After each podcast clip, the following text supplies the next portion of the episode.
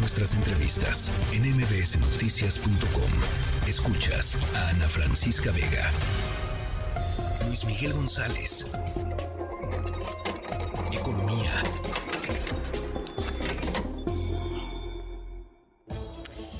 Luis Miguel González, eh, tasa de interés y el superpeso, platícanos. Eh, Ana Francisca Vega, tasa de interés, superpeso e inflación. A ver. Hoy ha sido un día, yo diría, intenso en información relacionada con eso. Arrancamos con un buen dato de inflación para la primera quincena de junio, ya está en 5.18, la general. Como prácticamente se ha vuelto costumbre, además de hablar de inflación general, hablamos de inflación subyacente y alimentos, alimentos y bebidas. Ahí las cosas no están tan bien, todavía estamos arriba del 10% en alimentos y bebidas. Entonces yo diría, con eso arrancamos. La inflación ya claramente muestra una tendencia a la baja. Eh, el Banco de México se reúne y da a conocer a la una de la tarde la Junta de Gobierno su decisión. La tasa de interés no se mueve, 11.15.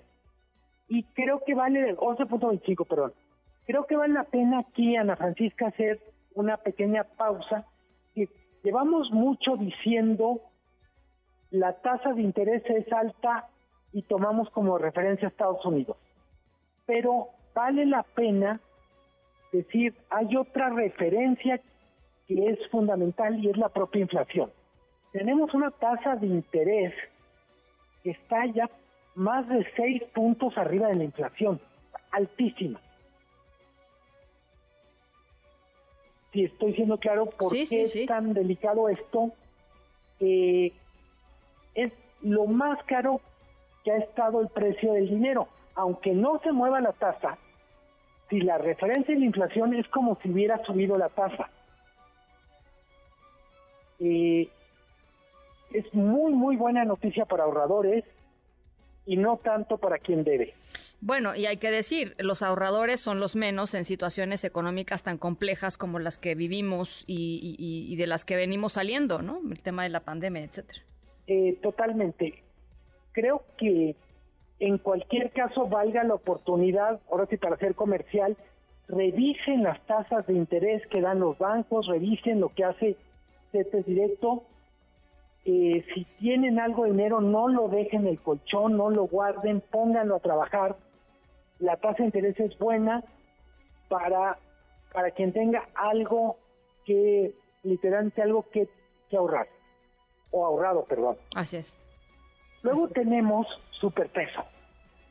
Superpeso. Eh, el que no haya subido la tasa de interés generó un poquito de presión contra el tipo de cambio y se movió más o menos 7 centavos respecto a ayer. Estamos ya en la zona de 17.20. Sigue siendo superpeso porque pues, estamos todavía en una zona vamos a decir, súper poderosa para la divisa mexicana. Sí. Y va a depender más ahí sí el tipo de cambio de esta comparación entre la tasa que ofrece México y la tasa que ofrece Estados Unidos. Ninguno de los dos movió, ni la Reserva Federal ni Banco de México, y eso significa que todavía México sigue otorgando un premio muy alto. Pero yo insisto, a esta comparación debemos dedicarle más tiempo a medir nuestra tasa de interés con nuestra tasa de inflación. Ahora, dime una cosa, Luis Miguel, el tema de, del superpeso, que es, digamos, como, como una de las medidas, y lo hemos platicado aquí un montón de veces, una de las medidas que más nos gusta a los mexicanos, cómo está el peso, y entonces pensamos que como está el peso está la economía, ¿no? O sea, eh, em, es un poco nuestra, nuestra referencia. Eh, por ahí veía notas que decían, veremos, veremos llegar el superpeso a menos de 17 y qué significaría algo así. Eh, ¿cómo, ¿Cómo ves tú el peso moviéndose en los próximos, en los próximos días y semanas? A ver, me gustaría usar una metáfora y todo el mundo piense en algún conocido que va al gimnasio. El peso fortachón. Yo digo, a los 17 por dólar, pues tenemos una especie de peso con esteroides. o sea, está fortachón, pero de esos uno los ve que casi revientan la camisa cuando... Algo se metió, algo se tomó, algo se metió, alguna pastilla, algo. Y es esta sensación de, a ver, no es necesariamente mejor que estén 16, 90, 17 a que estuvieran 17, 50.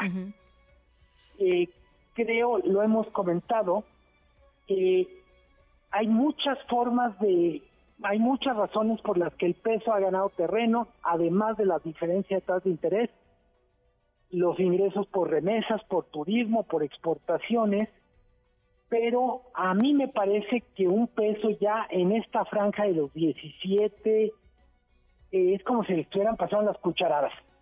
Había una actriz muy famosa en los años 30 en Estados Unidos, May West, que decía, hay veces demasiado de lo bueno es una mala cosa. Claro.